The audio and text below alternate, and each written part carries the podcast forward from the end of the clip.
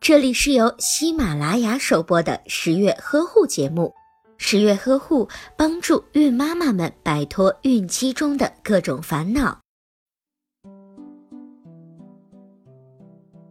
锌是胎儿身体和大脑发育的所必需的营养素，准妈妈在孕期也需要补充足够的锌，这样才能促进胎儿的正常发育。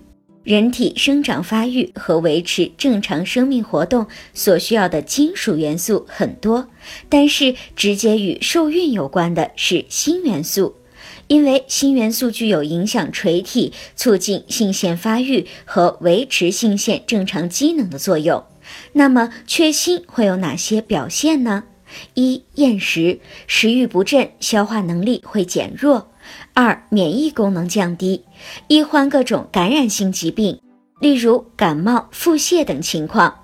三、皮肤干燥、炎症、皮疹、反复性口腔溃疡，伤口不易愈合。